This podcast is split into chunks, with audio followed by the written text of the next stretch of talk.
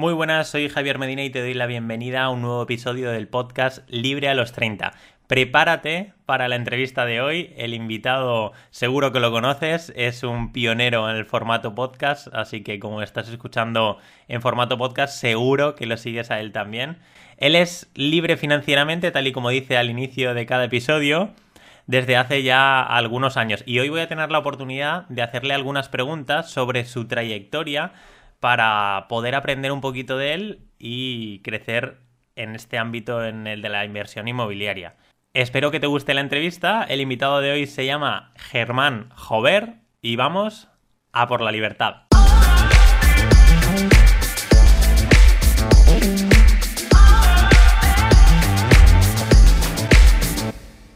Muy buenas Germán, bienvenido a Libre los 30, gracias por estar por aquí. Nada, Javi, un placer y bueno, encantado de que me hayas invitado y que cuentes conmigo para esta entrevista. Por supuesto, luego hablaremos, pero te sigo desde el principio, desde el podcast, y se me hace un poco extraño verte ahora las caras y el audio a la vez, se me hace extraño, ahora hablaremos del podcast eh, que llevo siguiendo desde hace tiempo, pero si te parece, empezamos por unas preguntas rápidas para conocerte un poquito más en profundidad, ¿de acuerdo? Perfecto, dispara. Genial. ¿Qué edad tienes? Eh, 39. Perfecto. ¿Y tiene que ver lo que has estudiado con lo que actualmente te dedicas? Mm, relativamente. ¿eh? Yo he estudiado Administración y Edición de Empresas, luego eh, me saqué la certificación de analista financiero europeo eh, y ahora me dedico a las inversiones inmobiliarias. No, no, directamente, pero sí que está todo relacionado en cuanto a inversiones y finanzas. Vale, perfecto. ¿Y en qué parte de España vives? Estoy en la provincia de Tarragona, bueno, entre provincia de Tarragona y Barcelona. Me voy moviendo según trabajo. Perfecto. ¿Algún último capricho eh, que puedas compartir con nosotros? Pues sí, lo voy a compartir porque además me da vergüenza, pero es que me da, o sea, lo pienso y todavía lo estoy superando yo mismo. Yo soy muy de Android, ¿eh? no, no, quiero abrir esta típica polémica, pero yo soy muy de Android, de mi Android de 300 euros, que no sé ni la marca que es, que Huawei creo que es el mío, sí. pero que, que, para mi uso es suficiente. Y la semana pasada me compré el iPhone último modelo, vamos, Olé. me gasté como 1.500 euros.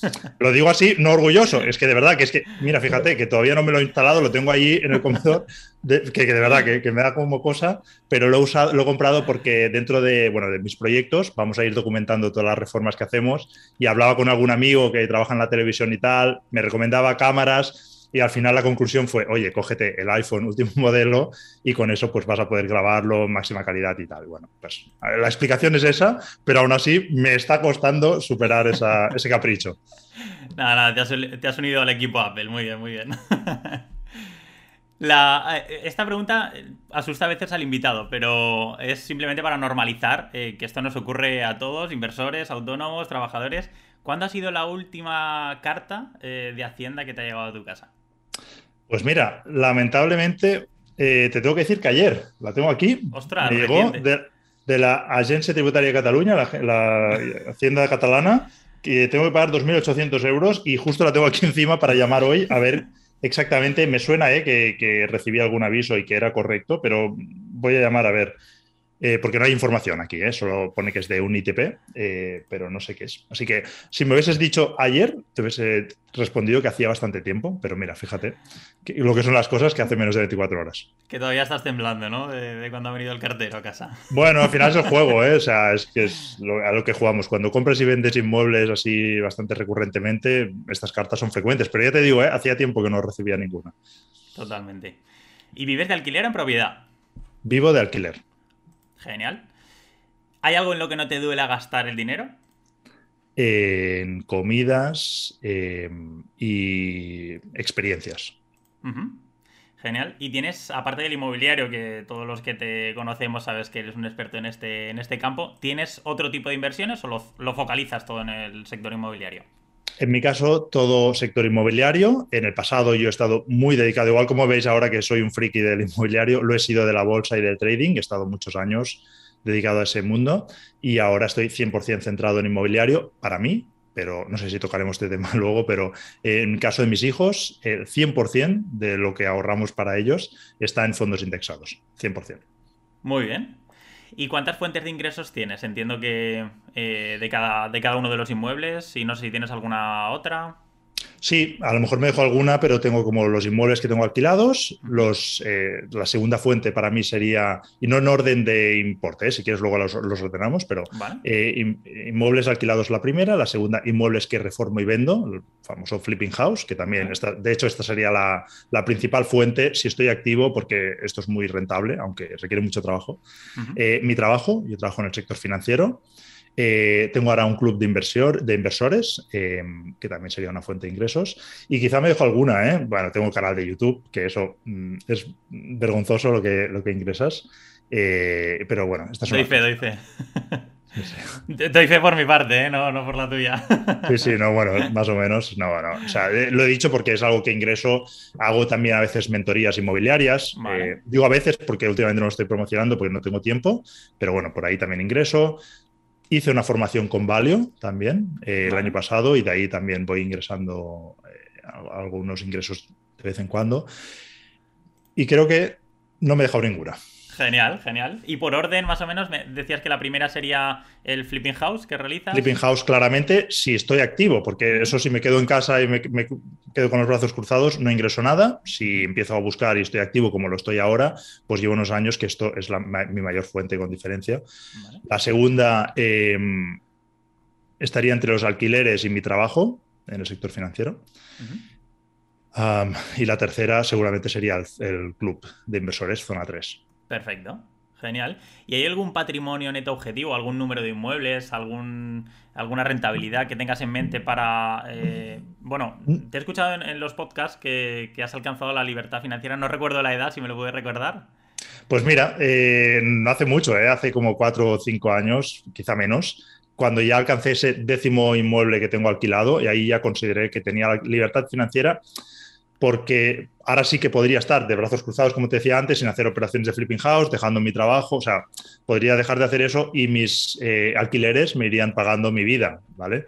Em, la realidad es que desde que he conseguido la libertad financiera, trabajo más todavía, tengo más ideas, tengo más proyectos, pero lo hago más, más, más eh, felicidad y también pues con la seguridad esa, ¿no? Yo creo que esa seguridad también te permite tener esa felicidad de hacer lo que te apetece, cuando te apetece y saber que si en algún momento te deja de apetecer, oye, lo dejo y saber que si un año digo, oye, este año me lo tomo, no sé si sabático, pero freno, pues lo puedo hacer.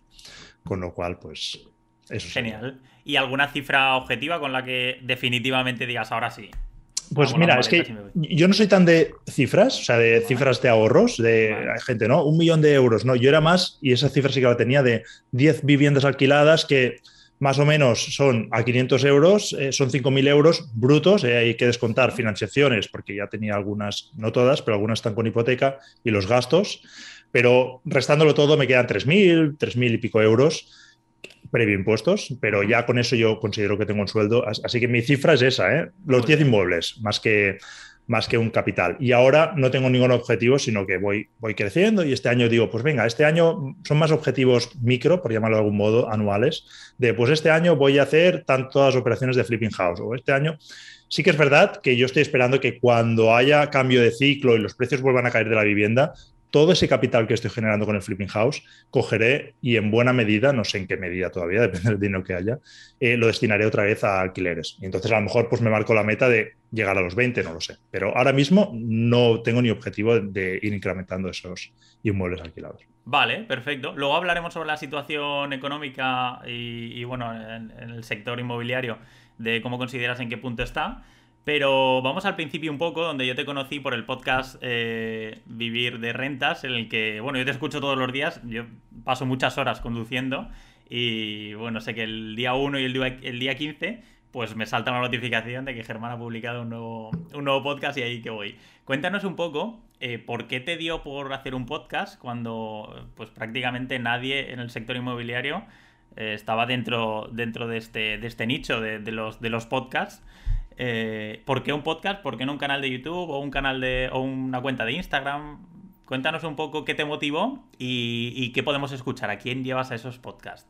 Vale, pues mira, son unas cuantas preguntas, espero no, olvidarme de ninguna. Eh, primero, el por qué el podcast. Yo era consumidor de Bigger Pockets, que es un podcast americano muy conocido y que me gustaba mucho. Además, era como muy inspirador. Eh, yo inglés me defiendo más o menos. La verdad es que cuando se ponen a hablar muy rápido y a veces con algunos acentos se me escapan cosas y me costaba, pero aún así lo escuchaba porque me parecía tan interesante, incluso a veces que era como, esto que ha dicho ahora, eh, he detectado que era interesante y lo volví a poner y tal, a que no se me escapase nada. Eh, me gustaba mucho y pensaba, hostia, esto en español tiene que triunfar. Que luego he visto que hay, algunos otros, ¿eh? pero no, los tenía detectados y dije, oye, pues voy a hacer uno. Empecé ahí tímidamente, eh, empecé poco a poco y vi que crecí exponencialmente. La verdad que, prácticamente se me fue de las manos y dije, oye, pues esto está gustando. además, recibía mails, sigo recibiendo cada día mails eh, de, oye, mm, me has ayudado un montón, ahora ya que ya llevamos más de un año publicando, gente me ha dicho, oye, he comprado tres pisos gracias a tus podcasts, me ha servido un montón, me has cambiado la vida, me lo han dicho varias veces y me parece tan fuerte, es como, ostras, que... ¿Sabes? Me, llena mucho el hecho de decir, ostras, eh, realmente les he inspirado, eh, no, no solo yo, porque en los podcasts, y ya, ya te respondo a la segunda pregunta, no solo hablo yo, sino que traigo invitados, invitados que pueden ser inversores conocidos, por, gente que sale en YouTube y demás, o gente más anónima, gente que yo conozco de, pues de, más de la calle, pero son gente que tienen, son exitosos, por decirlo de algún modo, en las inversiones inmobiliarias, y básicamente los traigo y igual como estamos hablando ahora, como si estuviese tomando un café, nos cuentan un poco su experiencia y esto, pues claro, a la gente que está empezando les inspira mucho. Y de hecho yo como lo, enfoco es, oye, pues es gente a la que yo les, les, invitaría a tomar un café, a comer, para que me puedan contar, para aprender. Y yo pienso que mi público es, son gente como yo, con lo cual si a mí me interesa, ¿no? Pues a ellos les interesa. Y de hecho, eh, así es como yo lo planteo. Ahora, por ejemplo, para que te hagas una idea, estoy interesado en el alquiler por habitaciones, alquiler turístico, con lo cual voy detrás de gente que esté metida en este mundillo.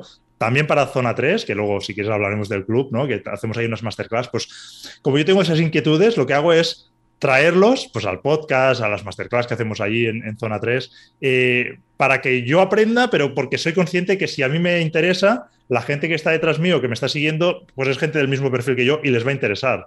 Y así es un poco el enfoque. Y luego me decías también que era un momento cuando yo salí, y esa fue la clave, que no había casi podcast. Yo creo que ahí acerté, no sé si por casualidad o en ese momento lo, lo planteé así, fue tímidamente si lo planteé así, pero en ese momento no había podcast y ahora ya casi todo el mundo está lanzando podcast, veo muchos youtubers que se están sacando el podcast, a veces el mismo vídeo pues lo transcriben a audio yo he hecho al revés, yo ahora me estoy yendo a YouTube, eh, pero sí que es verdad que ahora he visto que empieza a haber muchos más. Y yo tuve la suerte de ser de los primeros, con lo cual pues eh, cogí toda esa carrerilla que ahora ya pues me acompaña. Qué guay, qué guay. Fantástico. ¿Y con cuántos años compraste ese primer inmueble? ¿Cuándo te iniciaste en el, mundillo inmobiliario? ¿Y fue, pues, eh, fue por casualidad o ya estabas con el objetivo de la inversión inmobiliaria? Mira, el primer piso que tuve, eh, que tengo alquilado, o sea, de los que tengo, de esos 10 que te he dicho, el primero de todos más antiguo fue lo que era mi primera casa, la casa que, me, compré inicialmente, no sé cuántos años tenía, dos, debía tener 26, no lo sé. Em, hace pues 14 años o algo así, no sé. Eh, sí que es verdad, si calculas los años, que lo compré en la cresta de la ola, o sea, yo ahí Luego todas las otras que he comprado han ido promediando el precio a la baja, eh, pero, pero, esa sí que la compré carísima y de hecho muchos inversores recomendarían que se venda, ¿no? Porque es una casa que si miro el precio de compra o precio de venta de hoy, lo actualizamos, pero más o menos estaríamos en los mismos niveles. Eh, por el alquiler que obtengo, la rentabilidad es baja. Lo que ocurre y, es verdad que me lo he planteado varias veces venderlo, pero lo que ocurre es que tengo un inquilino desde el primer día, o sea, hace 12 años cuando yo me fui de esa casa, que tengo el mismo inquilino que está encantado y que creo que se va, va a continuar allí toda la vida. O sea, va a terminar pagándome la hipoteca. Yo encantado, porque además es un inquilino que no falla, que me cuida la casa, o sea, súper bien. Entonces, claro, esas cosas también hay que ponerlas en la ecuación, no todo es la rentabilidad. Eh, con lo cual, pues por eso no la estoy vendiendo. Si se me va ese inquilino, valoraré qué hago, puede ser que la venda. Entonces, esa sería la primera. Fue no pensando en invertir. Luego ya en el año creo que 2012 o así, eh, fue ya la primera como inversión. Fue mi segunda casa. Eh, esa sí que fue como inversión, después de leerme Padre Rico, Padre Pobre, eh, dije, oye, pues tengo que hacer algo, ¿no? Yo ahí no tenía muchos ahorros, pero sí que tampoco tenía muchas deudas. Y tenía unos ingresos estables y dije, oh, pues este señor, el Kiyosaki, tiene toda la razón. Tengo que invertir en algo que me genere rentas pasivas, que me paguen mis caprichos. Yo ahí no pensaba en vivir de rentas ni nada, yo pensaba en que me... Y a mí me gustaba mucho ir de restaurantes y en ese momento mi nómina pues me permitía hacer algo, pero no todo lo que yo quería. Y decía, oye, pues si consigo tener un piso que me pague 500 euros al mes, oye, esos 500 euros al mes me permiten darme mis caprichos y es estupendo, ¿no? Me parecía idílico. Entonces yo ahí cogí un préstamo personal a siete años, en el año 2012, y cuando le, ya llevaba seis años no había invertido nada más, ¿eh? o sea, del 2012, 6, pues 2018 no había invertido más. Ya cuando vi que me acercaba al 2018 dije, esto está funcionando, o sea, eh, de aquí nada, esto... ¿Se solo? Sí, creo que a lo mejor lleva cinco años, no lo sé. y, dije, esto ya está, le queda nada, se paga y me van a entrar esos 500 euros, luego, luego tengo que pagar gastos y demás, pero es que me va a quedar casi todo para mí me pareció tan idílico que dije, esto hay que escalarlo. Y aquello que cuando te vas a dormir, que empiezas a hacer números, mi cabeza iba a 100, y empieza a hacer números y, hacía la cuenta de la lechera, ¿no? Decía, oye, eh, si meto dos inmuebles más son mil euros, si meto dos más son dos mil. Y encima lo veía viable, porque yo me hice un Excel muy cutre y dije, yo tengo esta capacidad de endeudamiento, con esto puedo comprar X, pero si esos alquileres los sumo a mi capacidad de endeudamiento, podré volver a comprar otro. Yo hacía allí mis castillos en el aire y dije, pues esto parece que sí. Y entonces le empecé a hacer preguntas al Excel, dije, oye, esto falla seguro, por algún sitio me está fallando, no puede ser. Y dije, pues que creo que no falla. O sea, seguro que hay algún fallo, pero no lo detecto, me lanzo. Y ahí en tres años compré hasta tener los 10 pisos, o sea, compré ocho más. Eh, a saco, algunos pues con ahorros que tenía el primero lo compré, tenía ahorrado en un fondo de inversión que iba a regular, lo saqué todo, lo metí en un piso y dije, le voy a sacar un 10%, eh, que en el fondo no me lo garantizan, aquí sí. Y a partir de ahí, ya te digo, empecé a escalar y pues hasta hoy. Hasta el día de hoy, madre mía, qué locura, qué guay. Está interesante siempre conocer los, inicios. No sé si puedes compartir con nosotros algún dato. Sé que eres una persona muy abierta, que no, que no tienes tapujos en esto. Eh, de cuántos inmuebles tienes o cuál ha sido el inmueble más barato que has comprado, el más caro. Porque sé que, bueno, te, sigo por Telegram y sé que ahí vas haciendo como un pequeño diario de, los, eh, las reformas que vas haciendo, si vas vendiendo alguno. Oye, ya hemos vendido este, este otro piso, este lo, hemos puesto en, en venta con la inmobiliaria. No sé si a día de hoy nos puedes contar pues, pues algunas cifras que puedas compartir. Sí, mira, te cuento. De la cartera de inmuebles de alquiler, ya te he dicho, tengo como 10 propiedades. La más cara es, lamentablemente, esta primera que compré, que era para mí, y que fueron como 160.000, 170.000 euros en su momento. Eh, y que hoy debe ir por ahí, o 150 el valor que tiene. Esta es la más cara. La más barata, pues de 40.000 he comprado unas cuantas, o sea, y no sé si alguna por debajo, podría ser, pero de 40.000 tengo unas cuantas. De hecho, buena parte de mi cartera está alrededor de 40. en 30 y pico, quizá he comprado alguna, que no recuerdo ahora, pero yo creo que debe haber 30 y largos, y de 40 a 45 sí que ahí están casi todas. Y luego esta de la parte de alquiler. Y luego de la flipping house, la reforma y venta. Aquí, a ver, es más no, es tanto que tengo capital parado, sino ahí se trata del negocio de darle rotación, ¿no? Se, trata de comprar y vender lo más rápido posible. Hay que hacer una actuación, porque aquí el dinero lo ganamos pues solucionando algún problema, que normalmente pues son haciéndole reformas, haciéndole mejores en la vivienda, pero a veces hay otros problemas como ocupación o temas más eh, legales, de cédulas y demás. Entonces, ahí sí que, por ejemplo, la, inversión más grande que he hecho es la que estoy haciendo actualmente, que es la compra de una residencia por unos 200.000 euros y que vamos a vender, que hacer, tenemos que hacerle una grandísima reforma y que vamos a vender entre, pues, estos van a salir cuatro pisos de ahí, o sea, no, no es todo un piso, una vivienda, y entonces ahí van a salir cuatro viviendas que en total se van a vender entre cuatro cientos, no sé, 10 en el escenario pesimista, 480 en un optimista. Muy bien. ¿Y la reforma va a ser muy, muy importante la que vais a hacer o...? Eh, justamente estos días, esta semana, vamos a intentar ir con los reformistas. Yo estimo unos 25.000 euros por vivienda. Bueno, Germán, ¿y cuál es tu modelo de inversión? Es decir, ¿en qué te centras más? ¿En comprar para alquilar? ¿En comprar para vender? ¿Un poco de todo? ¿Para habitaciones? Eh, ¿Cuál es tu, o por lo menos el que más te gusta? Mira, yo en cuanto a alquiler eh, me he decantado 100% en alquiler tradicional por temas fiscales, ¿vale? Bueno, por temas fiscales y porque es lo más pasivo posible. O sea, yo lo que buscaba era vivir de rentas, como se dice en mi podcast, ¿no? Como me digo yo en redes también, pues lo que buscaba era eso, vivir de rentas. Y para vivir de rentas tiene que ser pasivo. Eh, las rentas pasivas, pues prácticamente podríamos decir que no existen como tales, pero sí que se pueden acercar mucho a pasivas, ¿no? Entonces, lo que más se parecía era alquiler tradicional. Es verdad que puedes sacarle algo más de rentabilidad, pues lo haces por habitaciones, si lo haces en turístico. Eh, yo, por ejemplo, estoy en una zona turística que podría explotarlo por turístico. Eh, o, no sé, bueno, hay otras modalidades, ¿no? Pero eso, cualquiera de esas modalidades es menos eh, pasiva y luego la fiscalidad no acompaña, ¿vale? O no suele acompañar, hay algunos matices, pero en general no suele acompañar. Entonces el tradicional era como muy cómodo, no tenía que delegarlo, me puedo encargar yo prácticamente sin hacer nada, o sea, ya teniendo un equipo, pues yo, yo, tengo mi reformista, mi seguro, mi corredor de seguros, todo el mundo yo les mando un WhatsApp y ya se encargan de lo que tengan que hacer, o sea, yo prácticamente no tengo que intervenir. Tengo inmobiliarias de confianza, cuando un inquilino se va ellos se encargan, o sea, ya, ya, me lo he montado para que sea lo más pasivo posible y esto con alquiler eh, tradicional, perdón, lo puedo hacer. He analizado otros modelos alguna vez, tengo alguna vivienda con vistas al mar que podría entrar por turístico, pero si lo quiero hacer pasivo, que lo tengo que delegar a una empresa, me va a cobrar un 20%, luego la fiscalidad no me acompaña, el piso también, la vivienda también pues eh, sufre más.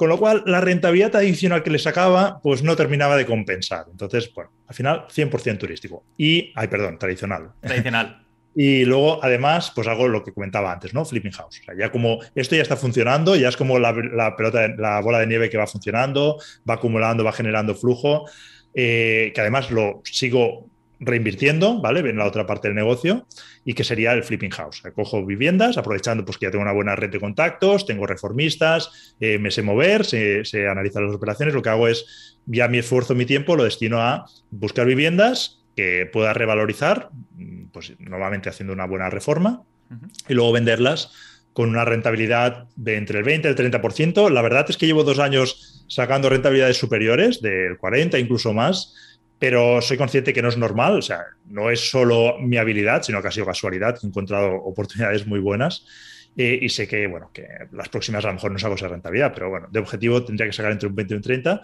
y la idea es ahí generar capital, aprovechar mis conocimientos y contactos para que ese capital, el día que el cambio del ciclo pues llegue de la vivienda, que yo eh, creo que luego preguntas también, ¿no? En tus sí. entrevistas eh, que pronostica el futuro. Bueno, yo no tengo esa bola de cristal, luego me mojaré un poquito, pero no la tengo. Entonces lo que hago es sencillamente, como sé que eso va a ocurrir, la única certeza que tengo es que el ciclo, el cambio de ciclo va a ocurrir en algún momento, pero no sé si dentro de un mes o dentro de 10 años. 10 años no lo creo, pero dentro de 3 años. Entonces yo lo que hago es, me anticipo, voy generando ese capital y cuando eso ocurra, cogeré y ese dinero lo podré invertir a rentabilidades mucho mejores en, en alquiler de las que se pueden encontrar hoy. Y con toda la experiencia que tienes, toda la trayectoria de compras, ventas, eh, puestas en alquiler, seguro que tienes un montón de aciertos y también un montón de aprendizajes o, fracasos, como lo queramos llevar. No sé si podrías compartir el mayor acierto, el mayor éxito y también el mayor eh, fracaso para, para, bueno, pues yo considero que cuando te das un fracaso es de la mejor manera que aprendes, pero si tienes a otra persona que ya ha pasado por ahí y te lo puede contar, pues te puedes evitar tú también ese, pasar por ese, por ese camino. Vale, pues empezamos por lo bueno, empezamos por los éxitos y la verdad que si soy honesto conmigo mismo, cuando la sensación aquella de, oh, qué bueno, ¿no? Que qué bien eh, lo he hecho, qué bien ha salido, te diría que cada operación que hago de flip eh, nueva superó la anterior. Pues ya, por ejemplo, esta en cuanto a volumen, ¿eh? a lo mejor rentabilidades, en otras operaciones saco más rentabilidad, pero en valor absoluto es menos. O sea, al final, si le saco un 60%, pero gano 10.000 euros, me da mejor sabor de boca ganar un 30% y es que sean 50.000, ¿no? Entonces, claro. eh, estoy cada vez mejorando eso, voy a volúmenes mayores, con lo cual, aunque el porcentaje sea menor, saco en absoluto, saco rentabilidades mejores y el sabor de boca es como, qué bien, ¿no? Estoy mejorando, siento que voy progresando y que lo voy haciendo cada vez mejor, eh, con lo cual eh, te diría que cada operación de flip pues, sería mi mayor éxito, ¿no? Porque ahora, por ejemplo, con la residencia que estoy haciendo, no la he terminado la operación, pero si sale todo bien será como, qué buena, ¿no? Vamos a intentar hacer algo igual o mejor en la próxima. Y ahora, pues la última operación que he hecho de flip, eh, cerrada, pues el año pasado compré tres viviendas que estaban unidas entre sí, que habían sido una residencia universitaria. Esas ya están vendidas, algunas escrituradas, algunas no, y esa es la, hasta ahora la mejor, pero es que ahora mismo estoy haciendo una vivienda em, que estamos terminando de reformar, de hecho esta semana se termina, y esa ya huele que va a ser la siguiente mejor, o sea, ya será como cuando la cierre, será como qué bien, ¿no? O sea, que constantemente me da la sensación de que nos estamos mejorando, lo estamos haciendo también todo lo que lleva entre medio esta operación, porque yo las inversiones inmobiliarias digo que son, son fáciles, pero es la suma de muchas cosas que son sencillas entre sí, pero hay que hacerlas bien. Si alguna de ellas no la haces bien, puede que la operación no salga bien. Entonces hay que matizar eso de que es fácil, ¿no? Entonces veo que cada vez todas las partes las hacemos mejor, ¿no? Y pues esa satisfacción personal de que vamos mejorando. Y ahora vamos a la parte negativa, ¿no? También. Eh, eh, yo siempre comento, hay, hay una operación en alquiler que me salió muy mal al principio, que la sufrí y que me hizo aprender. Y que básicamente fue una de las primeras viviendas que compré. Además era como es todavía de las mejores que tengo en alquiler. Em, está muy bien ubicada y estaba muy contento con esta vivienda. Y me estaba costando alquilarla. Eh, quizá era demasiado ambicioso en cuanto a alquiler, pero me estaba costando porque las personas que entraban, que, estaban de acuerdo, no me gustaba el perfil y lo mismo a la inversa. Y lo que ocurre ahí es que seguramente estaba pidiendo un poquito por encima del mercado. Em, y ahí me vino al final, ya estaba yo desesperado, estaba yo enseñando esa vivienda, la hacía yo las visitas en ese momento, eh, y me vino una persona me dijo, oye, mm, yo me la quedo, me contó una historia que me pareció creíble, me pareció un tío serio, en esa misma visita me dio la mitad de la fianza, que, bueno, me dio menos de la mitad, creo, me dio como 200 o 200 y pico euros. Entonces eh, dije, vale, pues perfecto, me ha llegado una persona que parece seria, lo que me ha contado parece creíble y me gusta, le pedí documentación, le dije, oye, si la documentación está bien, pues vamos adelante. Me mandó, me mandó nóminas que creo que eran falsas. Eh, yo las revisé porque ya digo, a ver si me la estará colando. Las revisé porque digo, oye, invertarte una nómina, como hay tantos conceptos, digo, alguno no cuadrará. Estuve analizando ahí los números, lo estuve cuadrando y cuadraban. ¿eh? No sé si incluso, porque no me pareció suficiente hábil como para hacerlo cuadrar. O, se, o copió una nómina de por ahí y le cambió el nombre, no sé qué hizo, pero bueno, la cosa es que me la coló, ¿vale? Me pagó esa fianza y no me pagó nada más. Entonces, a partir de ahí y de hecho yo ya hacía seguros de impago, pero ahí el seguro de impago me dijo que no, pero él se anticipó, o sea, el tío era un profesional. Ya me dijo, oye, el seguro te va a decir que no por esto. Yo ese esto lo pude comprobar que era verdad, con lo cual dije, hostia, este tío me viene de cara, o sea, me lo puedo creer, ¿eh? me gusta. Y todo esto sumado a lo que he dicho antes, ¿eh? que yo estaba harto ya de enseñar la vivienda, estaba cansado, y dije, se lo alquilo. Claro. Y no me pago nada más. Y a partir de ahí, sí o sí, si el seguro dice que no, de impagos, es un no. Y además ya no he enseñado nunca más viviendas yo, ya lo he delegado. Además también a partir de ahí pues fui escalando, era el momento en el que estaba comprando ya más viviendas y ya lo he delegado todo. Una inmobiliaria, la tengo contenta, la inmobiliaria se gana su comisión, están encantados y además yo se va el inquilino y además suele ser un inquilino que ellos han puesto, con lo cual muchas veces el inquilino les avisa a ellos, yo ni me entero. me avisa la inmobiliaria y yo le digo a la inmobiliaria, oye, ya lo puedes ir moviendo me haces una visita, me dices que si hay que pintar o hay que hacer algo, y si no, pues o sea, me ahorro ya hasta la visita, o sea, ya no hago prácticamente nada, o sea, ya lo he gestionado de manera pasiva total. Sí, lo tienes completamente automatizado por lo que veo. Pues esa era la, siguiente pregunta precisamente, si utilizabas a las inmobiliarias, las veías como unas aliadas en las que para el tema del alquiler te, lo gestionaban, o, o era algo que te gusta hacer a ti, las visitas. Pues no, es algo que no me gusta hacer, que me gusta delegarlo. Es verdad, soy consciente de que si yo, por ejemplo, para alquiler me vuelco yo, puedo filtrar mucho mejor al inquilino, pero es que no llego, o sea, no puedo llegar a todo. Eh, ya te he dicho antes todo lo que hago y muchas otras cosas que no, he explicado, entonces no llego. Eh, con lo cual, le, busco hacerlo de la, manera, de la mejor manera posible dentro de mis capacidades eh, y es mediante una inmobiliaria de confianza. Yo sí que les marco unas directrices, les digo esto sí, esto no. Y muchas veces me presentan algo, es una inmobiliaria de confianza en todos los sentidos. Quiero decir que ellos me explican cómo es el inquilino, me dicen la verdad. Puede ser que lo suavicen a veces, pero me dicen las cosas como son. Y entonces yo muchas veces les digo, no, esto es un no. Eh, entonces me hacen ellos ese filtro ya te digo, ¿eh? lo haría yo mejor seguramente o no, porque es que ya te, yo luego una conclusión que tuve que estos profesionales, como el que me, me, la coló a mí, ya no van a inmobiliarias, con lo cual ahí también me quito esta gente, ¿eh? porque ojo, son profesionales ¿eh? y un profesional se dedica a esto y por muy bien que lo hagamos, muy listos que nos creamos, es posible que nos la cuelden. Totalmente. Y Germán, sueles, eh, muchas veces vinculamos en el contrato que podemos actualizar la renta en función de la subida del IPC. No sé si tú sueles aplicar esta subida o depende del inquilino o por norma general lo subes siempre o no lo subes nunca. eh, por norma general me siento a analizar el caso, ¿vale? Y luego hago un traje de medida a cada inquilino. Em, por ejemplo, ahora con el IPC que está disparado, bueno, no sé cuándo publicarás la entrevista, pero ahora estamos casi al 10, el último fue el 8 y pico, el anterior el 9 y algo, eh, interanual, ¿no? Pero bueno, sería el que tenemos que aplicar. Aparte que el gobierno ahora nos lo ha limitado, que es algo que si quieres comentamos, que me parece fatal, pero bueno, ya de, por mí nace el no, no replicar, o sea, no repercutir todo este IPC al inquilino, ¿vale? Yo en este caso llegaba, lo hablaba con ellos y depende del caso, ¿vale? Yo sí sé que una persona ya va muy justa o ya le hice un alquiler que ya estaba como muy a precio de mercado, pues intento ajustarlo, ¿vale? Si no, pues a lo mejor repercuto más porcentaje o menos. Por ejemplo, te explico el último caso. Eh, una persona que me alquiló la vivienda, es justamente esta que cumple el perfil turístico. Es una persona que está relativamente por debajo de mercado, pero está en una ubicación muy buena para turístico, pero está un poco aislado del núcleo urbano, con lo cual es difícil encontrar un inquilino ahí. Eh, aunque cuando lo encuentras el inquilino está encantado, porque claro, estás como con vistas al mar, pagando un alquiler razonable, en una zona tranquila. No todo el mundo busca eso, pero quien lo busca es ideal, ¿no? Entonces esta persona está muy contenta, me consta, y lo hablé con ella, le dije, oye, mira, mm, y de hecho fue cuando el gobierno sacó la normativa esta de que no podemos subir más de un 2, ¿no? O bueno, lo puedes pactar y si no, se sube un 2. Yo le dije, mira, justamente, y le fue sincero, ¿eh? le dije, mira, justamente te iba a decir de subirlo, pero no este, en ese momento era un 9 y algo. Le dije, no te iba a subir todo. Mm, iba a llegar a un acuerdo entre un 2 y un 3. Oye, como nos han puesto esta norma, si te parece, lo subimos un 2 y ya está. En ese caso lo hice así, fue la última, y ya te digo, y lo haré en cada alquiler que tenga que renovar. Yo creo que además, casualmente, son después de verano tengo unos cuantos, pues ahí lo ajustaré. Iré hablando con cada uno y no. Seguramente, si estamos a estos niveles, espero que en, después de verano no estemos todavía tan altos. Probablemente estemos altos, pero no tanto, y entonces lo iré negociando.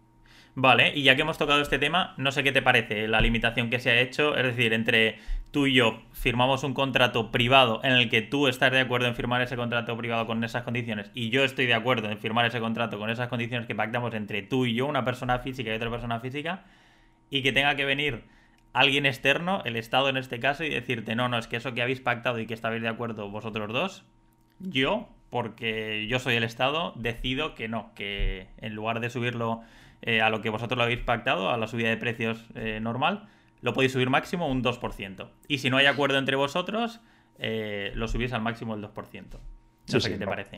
No, cualquier injerencia en este tema me parece fatal. Yo soy una persona que soy políticamente correcto normalmente en, las cosas, pero en este tema bueno, seguramente soy políticamente correcto también, pero es que me parece fatal y en esto sí que me, suelo mojar. De hecho, el último artículo, yo escribo un artículo cada mes en Vivir de Rentas y el último me apetecía mucho escribirlo sobre esto. ¿eh? Hablo sobre eh, los efectos que tiene, además lo analizo en detalle, los efectos que ha tenido en otras ciudades, en otros países donde se han limitado los eh, precios de alquiler, en algunos sitios llevan muchos años con un resultado catastrófico y además han intentado luego arreglarlo con parches que han sido peor, o sea... Es verdad que hay un problema de vivienda y que hay que hacer algo y que hay que solucionarlo, pero normalmente un problema de vivienda que es un problema de oferta, o sea que hay poca oferta, limitando precios y haciendo este tipo de regulaciones, lo único que haces es limitar más la oferta y, te cargas todavía más el mercado, con lo cual a corto plazo puedes eh, controlarlo, pero es que a medio plazo, ya no te digo a largo, pero es que a medio se te va a ir de las manos y, el problema es como intentes controlarlo de nuevo con este tipo de medidas que no atacan a la, oferta y, y, lo que vas a hacer va a ser empeorarlo todavía. Entonces, parece muy mal, me parece mal porque me digan a mí lo que tengo que hacer, eso primero, con mi propiedad, eso en primer lugar, pero es que además me parece mal porque es que me parece mal gestionado. Si yo no fuese propietario, yo soy... Eh, me gustan mucho las finanzas, iba a decir economista, no ejerzo como tal, pero sí que me gusta mucho la economía, me gusta mucho las finanzas, es lo que he estudiado yo en mi carrera y luego también pues me ha interesado. Y es que es, me parece una obviedad, ¿no? Que lo que tienes que hacer es incrementar la oferta, no reducirla. Cualquier medida que están haciendo ahora va en la dirección contraria en, muchos detalles, ¿eh? ya te digo, ya en el artículo está analizado en detalle, pero en muchos puntos vas en contra de esto. Entonces, lo que hay que hacer es incentivar la oferta. Y lo puedes hacer de muchas maneras. La más fácil, que no la va a hacer el gobierno, es pues construir vivienda. Construye vivienda, incrementa la oferta y al final bajará, la, bajará el precio. Esto se ha hecho en otros países con un resultado muy malo, porque eh, normalmente lo público no se suele gestionar tan bien como lo privado. Entonces, habría que buscar algún tipo de colaboración, ¿vale? En lo público-privado para que pues, lo promueva el gobierno, pero sea el privado quien ejecute eso. Esa sería una opción. Y luego, pues un una, una, manera mucho más sencilla es promover todos aquellos propietarios que ya tienen vivienda, que a lo mejor están cerradas, eh, incentivarlos a que las pongan en alquiler. O propietarios que tienen esas viviendas que no están cerradas, pero que lo están destinando a otros eh, sectores que no están tan afectados y que no les eh, suponen tantos dolores de cabeza como el turístico, el alquiler por habitaciones, otros alquileres que a lo mejor son más rentables, pero toda esa gente, si les diera seguridad jurídica, pues con temas de ocupación, con regulaciones, que no me cambies la regulación cada dos por tres, porque si estoy en mitad del juego, me cambias el juego y pues no es justo. Porque yo he hecho mis cálculos, a lo mejor hay gente que eh, no sé, dirán, este tío tiene 10 pisos, yo tengo 10 pisos porque he ahorrado un montón en toda mi vida, he jugado muy bien mis cartas en cuanto a financiación y demás, y he hecho un gran esfuerzo y lo sigo haciendo para pagar esas viviendas, hacer bien mi, trabajo y tener contentos a mis inquilinos, porque es que además yo me gusta tener contentos a mis inquilinos. esta chica que te decía ahora que le dije de subir el alquiler, le dije, oye, estoy muy contento contigo. Me dijo, yo también, ojalá esté muchos años aquí. O sea, em, no sé, que no somos tan malos los propietarios, los habrá muy malos, igual como hay inquilinos muy malos también, como este que te he explicado que me estafó a mí. Pues lo que hay que hacer es promover que el propietario eh, tenga incentivos a cuidar al inquilino, alquilarle en, pues no sé, pues a lo mejor bonifícale eh, más fiscalmente si rebaja el precio, que es un poco esto sí que lo han hecho en la nueva ley de vivienda, ¿no? Pues hace eso medidas que realmente sean útiles para que yo le rebaje el precio, esté más contento, que baje el precio y que yo también esté contento porque tengo una reducción fiscal. Correcto. Claro, pero es que si tú lo que haces es empeorar mis condiciones, lo que haré yo al final será o vendo mis viviendas o las destinaré a otro tipo de alquiler que no me perjudiquen tanto y que no tenga tantos riesgos, o cogeré y me iré a invertir en otro país. Es que al final el dinero se puede mover. Es que lo que no entienden es que lo que hay que llegar es un acuerdo con los inversores, que no hay que beneficiar solo a los inversores, que no hay que beneficiar solo a los inquilinos, que hay que buscar que ambos ganen y esto es la manera de que a la larga la cosa funcione. Correcto, correcto. Muy interesante la reflexión, ¿eh? de verdad que la comparto. La comparto. De hecho, hice un vídeo que voy a dejar por aquí arriba en el que hablábamos eh, sobre todo que todo está basado en la oferta y la demanda. No se puede pretender que limitando la, oferta eh, y a misma demanda bajen los precios. Entonces, la única opción que hay en este caso, pienso como tú, que es incentivando a que haya más oferta, más inmuebles disponibles en el mercado y a misma demanda, pues evidentemente los precios tenderán a la baja. Nos podríamos tirar aquí horas debatiendo este tema, Germán, pero me gustaría abrir otro debate que, vimos vi el otro día en Twitter sobre lo que comentas en tu podcast al principio sobre la libertad financiera, en la que, bueno, comentas que, con 10 pisos tú ya puedes vivir sin ningún problema con, con el nivel de vida que tienes. Eh, sin embargo, tú por, por, porque te gusta tu trabajo, porque te gusta lo que haces o porque no podrías estar sin hacer nada en tu casa encerrado todo el día viendo la tele, pues te gusta seguir haciendo negocios y, generando dinero. Y había gente que comentaba en Twitter que, bueno, que si realmente estás trabajando pero ya tienes eh, ingresos pasivos, es que todavía no has alcanzado la libertad financiera, porque si no, bueno, pues el nivel de vida eh, que quieres alcanzar todavía no lo has alcanzado, entonces se abrió un debate ahí que cada uno tenía una, opinión diferente. No sé qué opinas tú eh, sobre este, sobre este tema, porque en el canal sí que es, bueno, es el, motivo principal por el que creé el canal, el tema de, la libertad, no solo financiera, sino libertad personal. Entonces, no sé qué opinas. Es decir... Eh, Dale, te cuento. La libertad? Sí, cuéntame, cuéntame. Lo, primero que te digo es que lo más interesante para escuchar esta reflexión es escucharla de gente que la hayan alcanzado, ¿vale?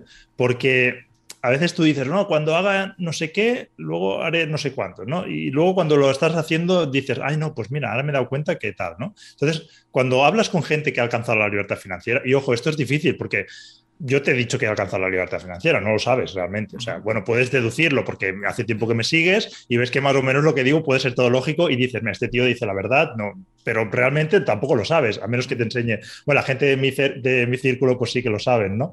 Eh, pero no, lo digo porque a veces mm, siempre puedes tener la duda y seguro que existirá, ¿no? Ah, pero yo ah, con gente que están en mi círculo o que poco a poco los he ido metiendo porque los he ido conociendo y sé que tienen la libertad financiera o que pues sí, que la tienen, que pueden vivir cómodamente con lo que tienen. Y hablas con ellos y te das cuenta que nadie, nadie, sí, nadie, es que seguro que los hay, ¿eh? seguro que los hay, pero nadie de mi círculo, suele ser gente joven, en mi caso, ha dejado de trabajar. Al revés, al revés, es que yo me doy cuenta de que, o sea, tengo un amigo que tiene cuarenta y pico viviendas y, no para, y ahora se está metiendo en el flip también, ve que yo lo hago y se está metiendo y tal, y se está metiendo más, más, más líos que yo.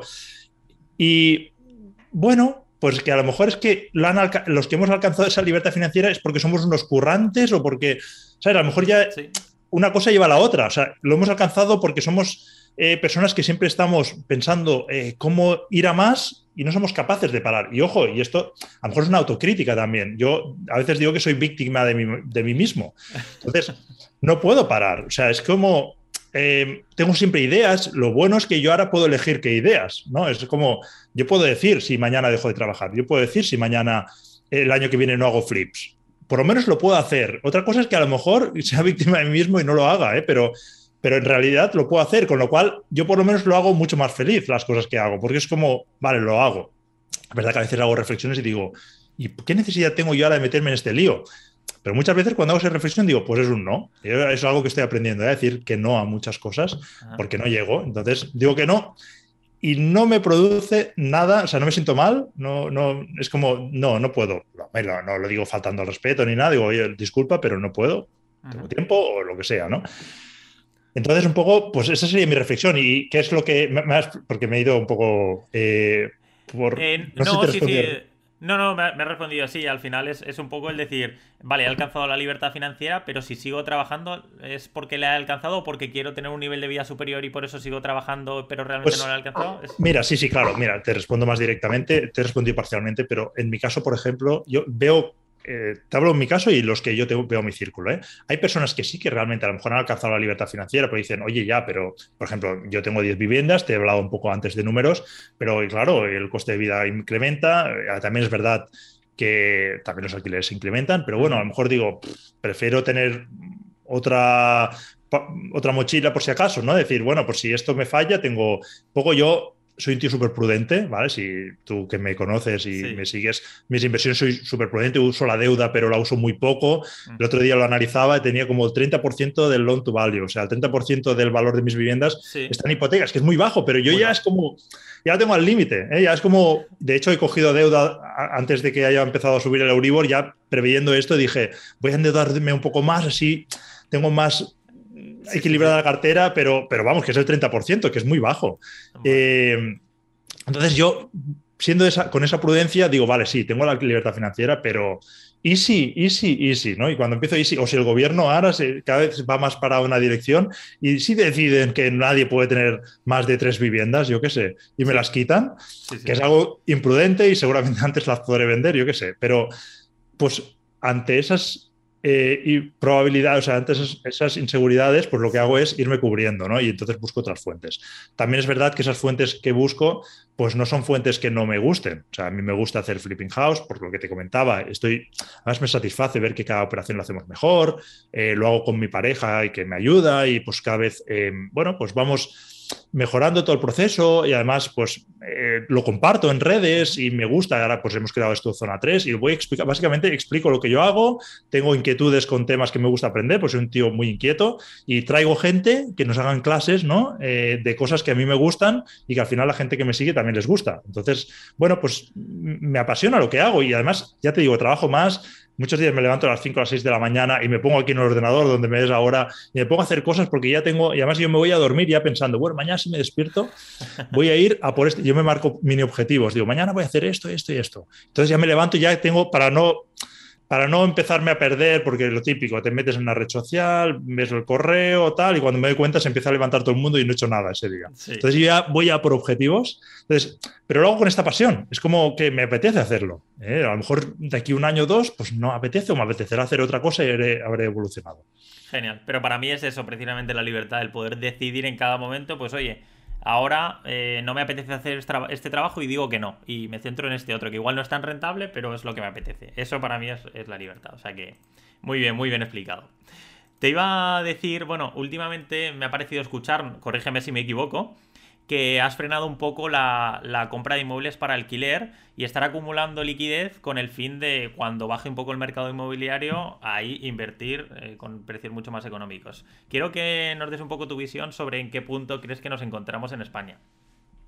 El mercado inmobiliario, economía en general, Sí, podemos tocar un poco todo, pero principalmente en qué, punto crees que se encuentra el mercado inmobiliario. Estamos en un punto delicado, ¿vale? Eh, así como el año pasado yo decía que iba, pues ponía toda la carne en el asador y iba, bueno, con todas mis cartas estaban encima de la mesa.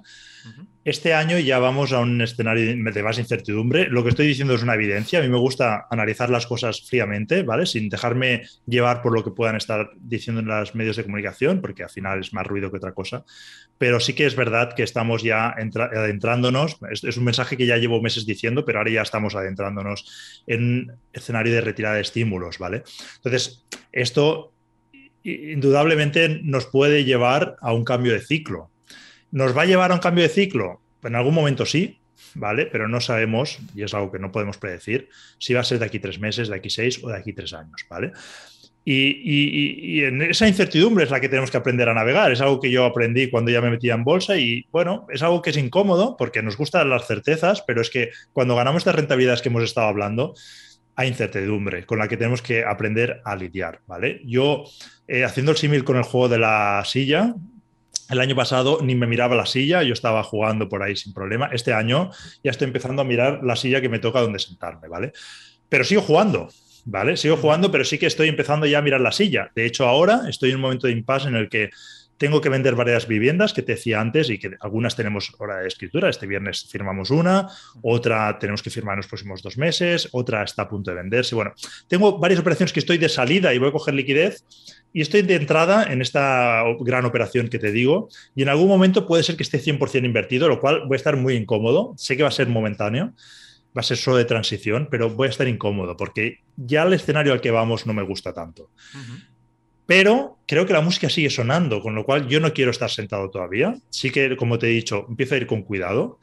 Eh, me meto en las operaciones porque creo que son buenas. Si fuesen márgenes ajustados, no me metería. Es posible que, no es mi caso, ¿eh? pero vamos a suponer que de aquí vuelva a cambiar el ciclo, volvemos a estar en crecimiento de aquí siete años y ya estoy yendo más a futuro. ¿eh? Y yo tengo un gran patrimonio, he conseguido un gran patrimonio que tengo que rentabilizar. Es posible que ahí me meta en operaciones menos rentables porque necesito mover ese de capital.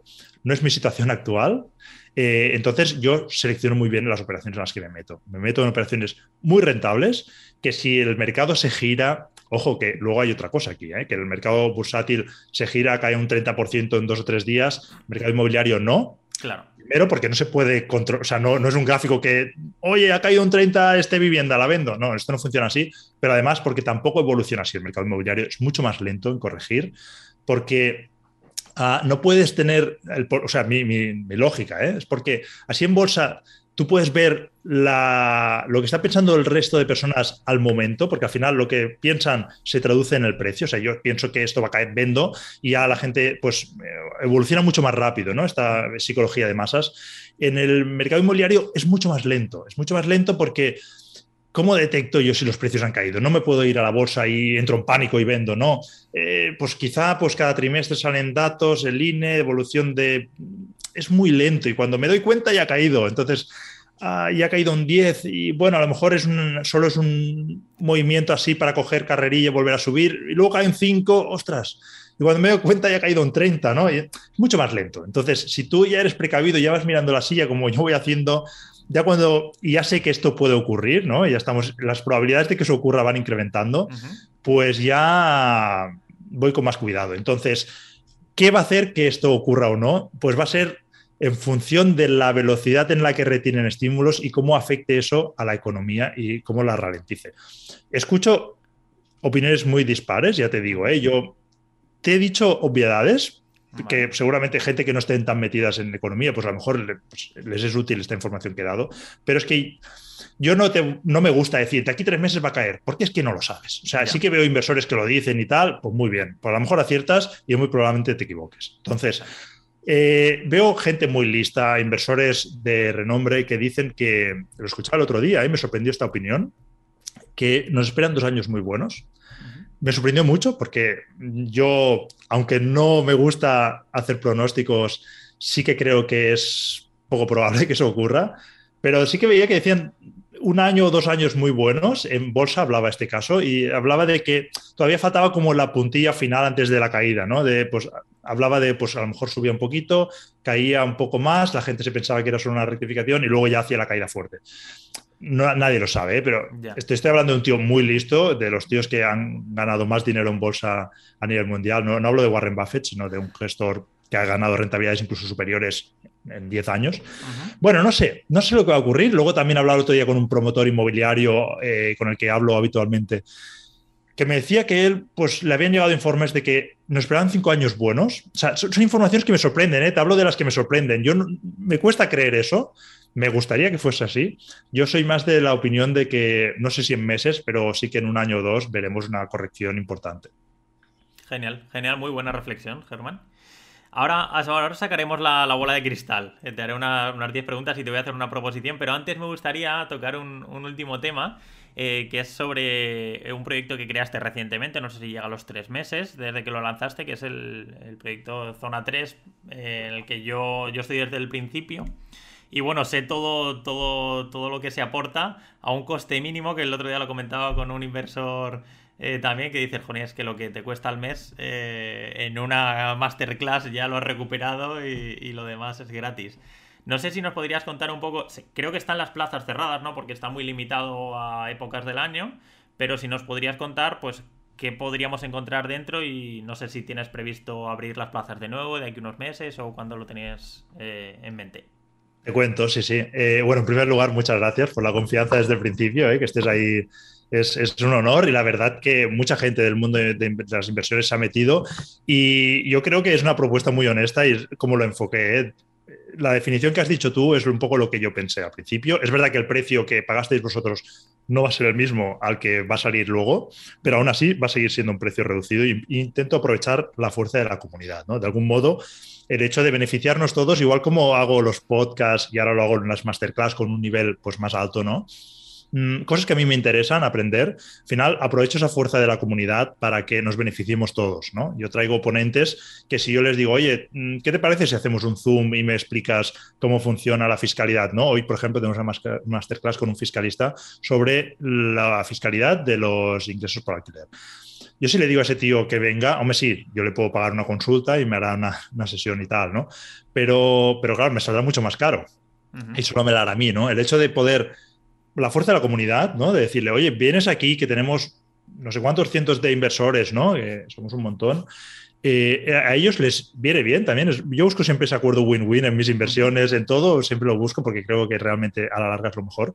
ellos les va bien porque les da visibilidad.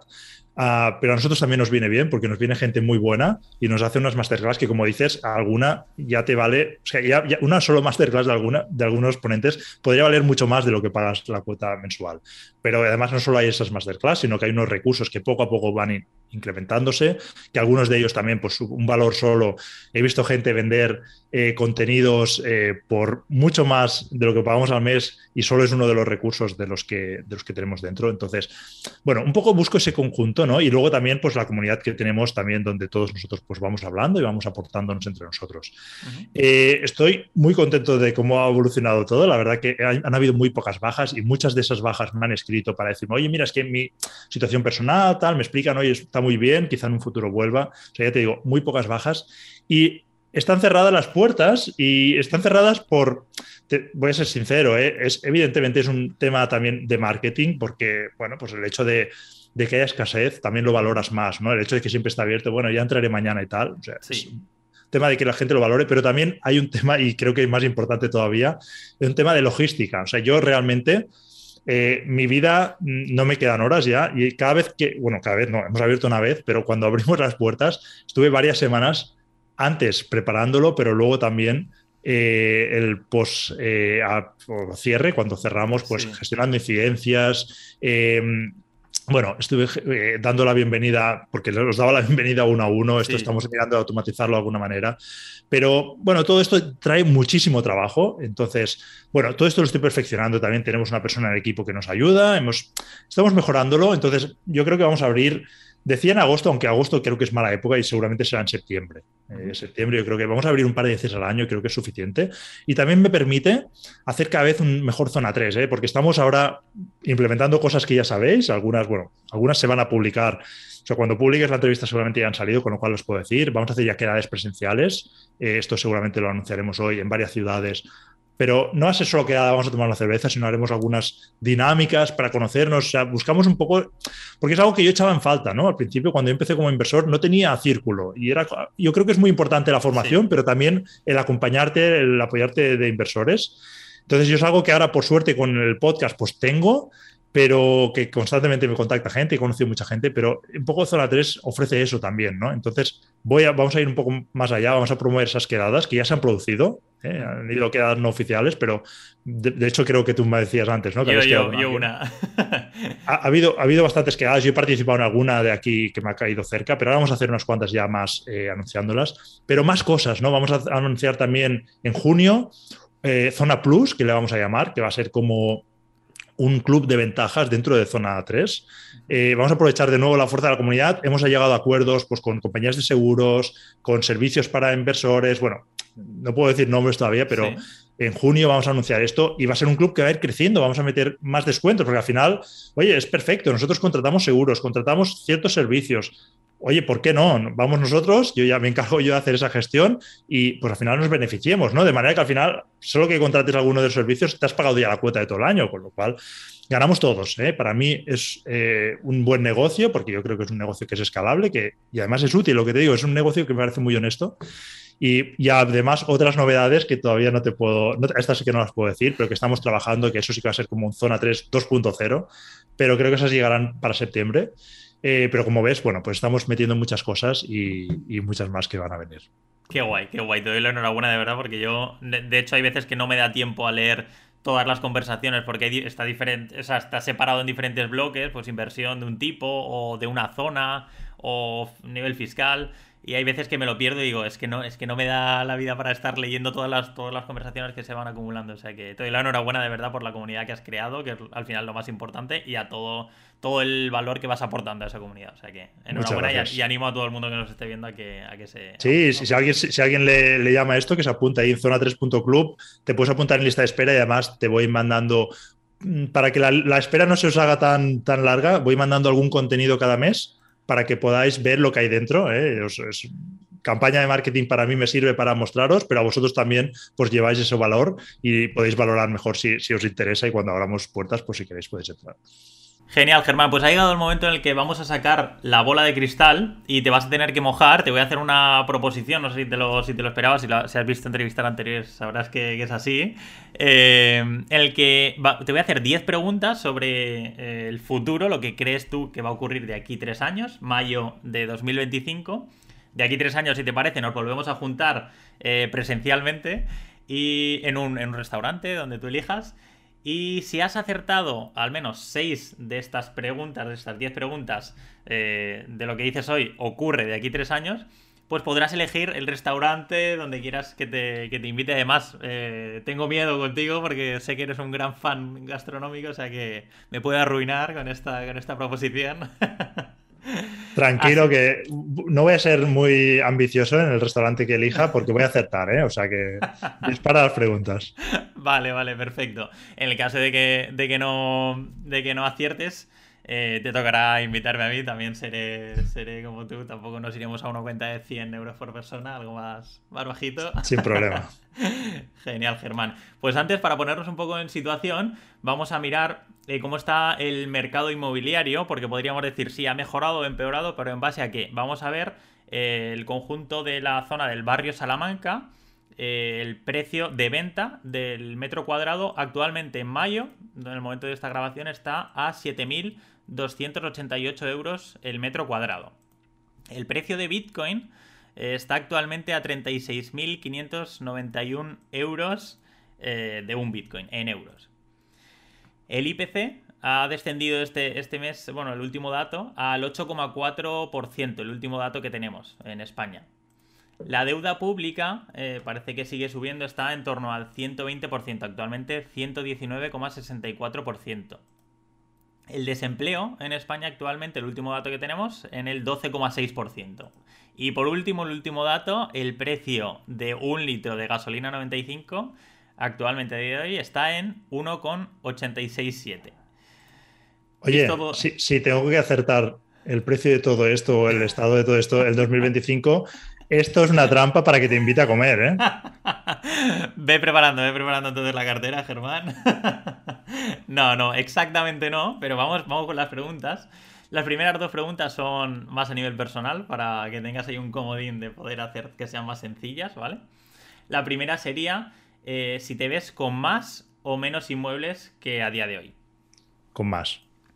2025 con más. 2025, exacto. Genial. ¿Y te ves viviendo en la misma casa que vives actualmente o harás mudanza? En la misma. Perfecto. Ahora vamos con las preguntas de los datos. ¿El mercado inmobiliario será más caro o más barato, basándonos en el dato del barrio Salamanca eh, actual? 2025 yo creo que más caro. Más caro que, que actualmente. Sí. Genial. ¿Crees que habrá control de precios en el mercado inmobiliario del alquiler? Es decir, tú podrás sacar tu vivienda al precio que tú quieras o habrá una limitación en la que el gobierno te diga el precio máximo a nivel nacional. Creo que podrás ponerla al precio que quieras. Perfecto. ¿El precio de Bitcoin estará por encima de 200.000 euros o por debajo de 200.000 en mayo de 2025? Yo creo que por debajo de 200, pero por encima de 100. O sea, quiero decir que, ya, ya sé, ¿eh? la pregunta es por debajo de 200, ¿eh? no me complico más, a ver si no voy a acertar, pero sí que creo que va a subir, eh, pero no tanto. Perfecto. ¿Y la inflación estará por encima del 10% o por debajo? Por debajo. Genial. La deuda de España, por, el bien de, todos, ¿eh? Si, la inflación está igual, o sea, al 2025 llevamos esa inflación durante tantos años, vamos, habrá guerra en la calle. Exacto, no, no podremos yo creo que comer en ningún restaurante porque si, si hay una inflación de superior al 10% en todos estos meses, eh, estaremos en la ruina prácticamente. Perfecto, o sea que por debajo. La siguiente pregunta sería, ¿la deuda de España crees que estará por encima del 120% o por debajo? Por encima. Perfecto. ¿La tasa de paro por encima del 15% o por debajo? Por debajo. Tu canal de YouTube. Sé que, tú eres el crack de, los podcasts, pero sé que, has empezado en YouTube fuerte también. bueno, recientemente no, ahora ya casi un año, ¿no? Si, ¿no? si no recuerdo mal. ¿Estará por encima o por debajo de los 10.000 seguidores? Por encima. Perfecto, muy bien. Y por último, la última pregunta. ¿El litro de gasolina 95 estará por encima o por debajo del euro 50. Por encima. Por encima del euro 50. Genial. Hay, algunas que las sé seguras, ¿eh? Pero hay algunas que no, tengo tan claro. Bueno, si son más de 5, recuerda, si son 6 las que has acertado, iré preparando la cartera y ya me dirás la dirección del restaurante, haremos la grabación y comprobaremos estas 10 preguntas, si te parece, Germán. Y si has acertado, pues oye, me tocará pagar la cuenta indudablemente, me he comprometido. Perfecto, pues cuento con ello y nada, me pondré un aviso para acordarme de aquí tres años. Perfecto, perfecto, Germán. Bueno, y no me gusta terminar las entrevistas sin preguntarle al invitado eh, por cuál es su pasión, su, su, verdadero motivo por el que trabaja duro eh, y tiene en mente el decir, vale, cuando haga esto desconecto completamente. Pues no, no es una en concreto, me gusta vivir bien, pero vivir bien no significa estar, bueno, todo el día tirado en el sofá.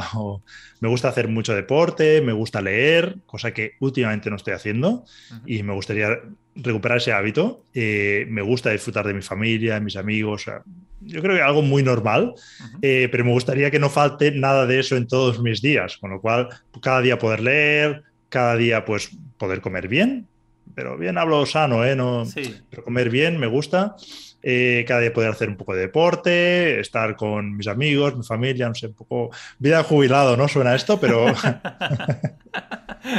es un poco eso. Está genial, está genial. Bueno, y por último, recomiéndanos a alguien que te aporte a ti mucho valor y que podamos nosotros también pues, seguir a esta persona para crecer como personas. Vale, pues mm, sin duda recomiendo a mi pareja, que es, eh, la podéis seguir en Instagram por Ambience Studio o también su página web, ambience.studio, y ella es la parte que, la persona que hace posible que yo llegue a todo, ¿eh? ya sea porque pues, a veces se encarga con, los niños o se encarga de cosas más eh, de la casa, o también me ayuda en los proyectos, en las inversiones, ella es la que lleva toda la parte del diseño, home staging, y bueno, hasta donde no llego. De hecho, las operaciones de Flipping House yo a veces lo digo en broma que las he hecho pasivas también, algo que no es así. O sea, no, estas operaciones son muy activas, ¿eh? a diferencia de la inversión en alquileres, que es una inversión, esto es un negocio y hay que estar encima.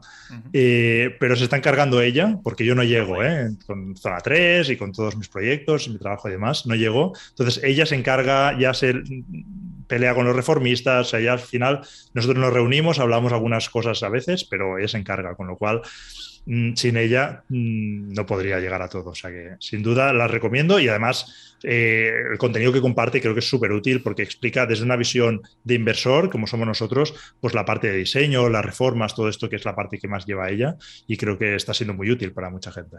Doy fe, doy fe. Yo la, sigo y la verdad que aporta bastante.